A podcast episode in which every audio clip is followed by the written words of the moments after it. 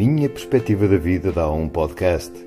Um novo episódio, uma nova reflexão.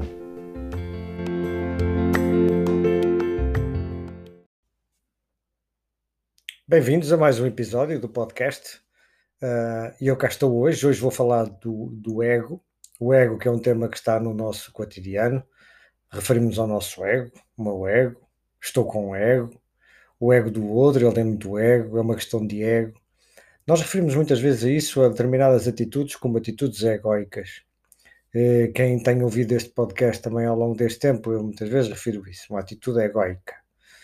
E eu vou-me socorrer de, de um livro, de uma passagem de, de um livro, de um livro que se chama Um Novo Mundo, de um autor que é Cartol, muito conhecido, uh, nos, nos dias de hoje por se dedicar muito à questão comportamental. É uma pessoa também que teve um passado difícil e a certa altura sentiu uma forma de viver com claridade e passou a escrever sobre isso. Tem um livro muito conhecido que é O Poder do Agora e, e tem este também, entre outros, que é Um Novo Mundo.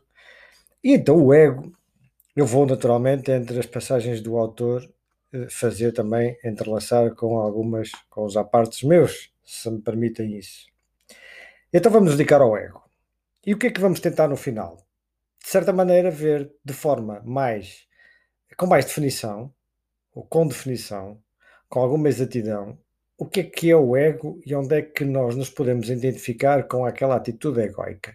Se no final deste podcast nós chegarmos com uma ideia mais clara do que é que pode ser em nós uma atitude com mais ego ou com menos ego, nós então já ganhamos um bocadinho em ter ouvido estes, estes minutos. A maior parte dos pensamentos que as pessoas têm são involuntários, automáticos e repetitivos. Não passam de uma espécie de energia mental estática sem qualquer objetivo real. Rigorosamente falando, nós não pensamos. Os pensamentos são algo que nos acontece. A voz que, que existe dentro da nossa cabeça tem vida própria, parece. A maior parte das pessoas está à mercê dessa voz, o que significa que são dominadas pelo pensamento, pela mente. Uma vez que a mente é condicionada pelo passado, as pessoas acabam a ser obrigadas a revivê-lo vezes sem conta. O termo emprego no Oriente para este condicionamento é o karma, que é, digo eu, nós hoje, sem querer, por estes pensamentos aleatórios, como eles suportam no passado, nós vamos ao passado buscar coisas e acabamos a vivê-las no presente.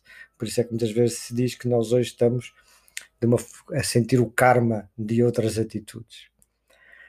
Continuando, ao longo dos séculos, a humanidade tem vindo a ser cada vez mais dominada pela mente, sem reconhecer esta mente como uma entidade dominadora. Ela não é uma identidade. Através da identificação total com a mente, nasceu a falsa noção de identidade, o tal ego, que é uma identificação total com a mente. A densidade do ego depende de cada um de nós, da nossa consciência, neste grau de identificação com a mente, com o pensamento. O pensamento não passa de um ínfimo aspecto da totalidade da consciência, da totalidade de quem somos. Digo eu, o pensamento é apenas uma faculdade, como nós já falamos noutros episódios. O grau de identificação com a mente varia de pessoa para pessoa. Algumas pessoas gozam de períodos de libertação do ego, mesmo que breves, e sentem a paz, a alegria e a vitalidade nesses momentos fazem com que valha a pena viver. Também há momentos em que surge a criatividade, o amor e a compaixão. Outras estão permanentemente presas a um estado egoico. Estão alienadas de si mesmas, assim como dos outros e do mundo que gira à sua volta. Quando olhamos para elas, podemos observar a tensão que existe no seu rosto, talvez a testa franzida ou uma expressão ausente ou absorta nos seus olhos. Uma grande parte da sua atenção é absorvida pelo pensamento, por isso elas não nos veem nem nos ouvem verdadeiramente não estão presentes em qualquer situação, uma vez que a sua atenção está concentrada no passado ou no futuro, que obviamente só existe na mente como formas de pensamento. Ou então, relacionam-se com os outros através de um determinado tipo de papel que desempenham na sociedade e, portanto, não são elas próprias. A maior parte das pessoas estão alienadas de quem são. Algumas a tal ponto que a forma que se comportam e interagem é identificada como fingida por quase todas as outras pessoas exceto, claro, as que são igualmente fingidas. e estão igualmente alienadas de si mesmas. Esta alienação de si mesmo significa que não nos sentimos à vontade em qualquer situação, em qualquer lugar, nem com qualquer pessoa, incluindo nós próprios. Estamos sempre a querer chegar a casa, entre aspas, coloca o autor, mas nunca nos sentimos em casa. Creio que percebem esta, esta, esta sensação de não estarmos em casa, de não estarmos connosco, a termos uma determinada atitude condicionada pela sociedade.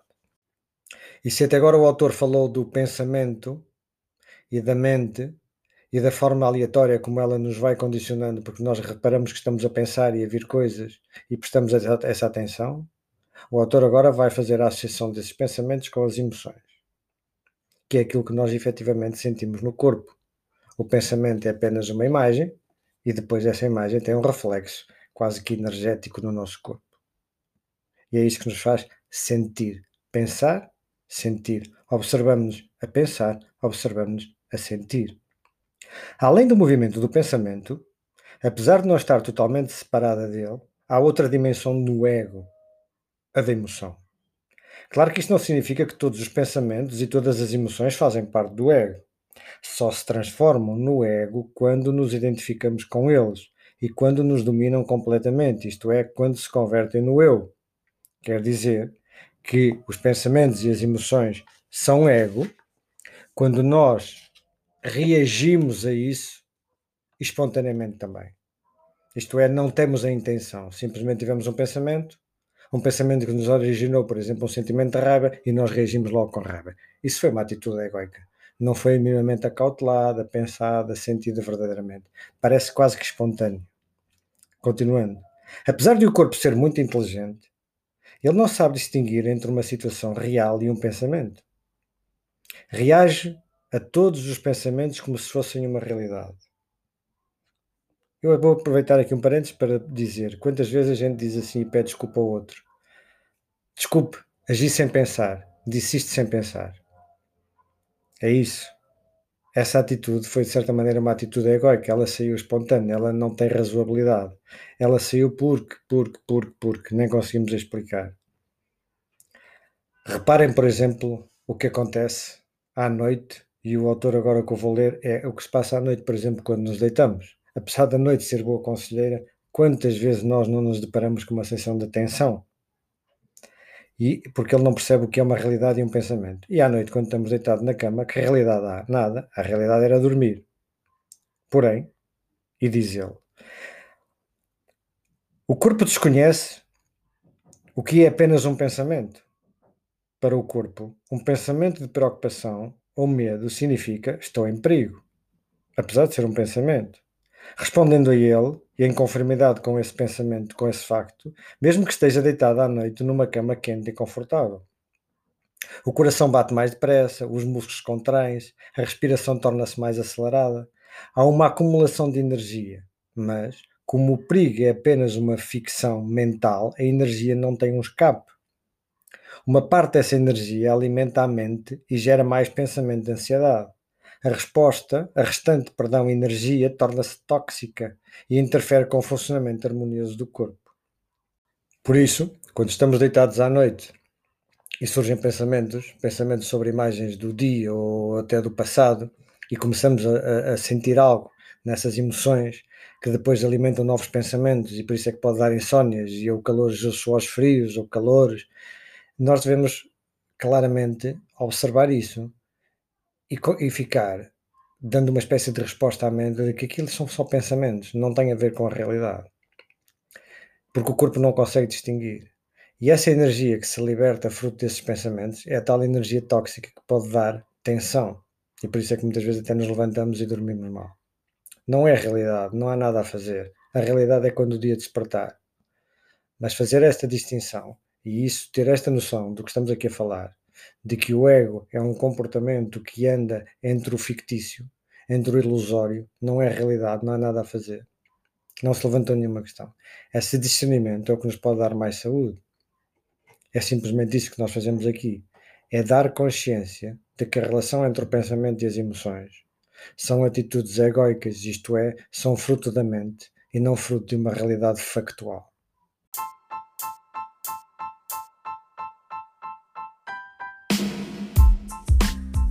Obrigado por ter estado desse lado. Este momento foi apenas isso, uma perspectiva. E se sentir o impulso em partilhar a sua, não hesite. A minha perspectiva, arroba, outlook.pt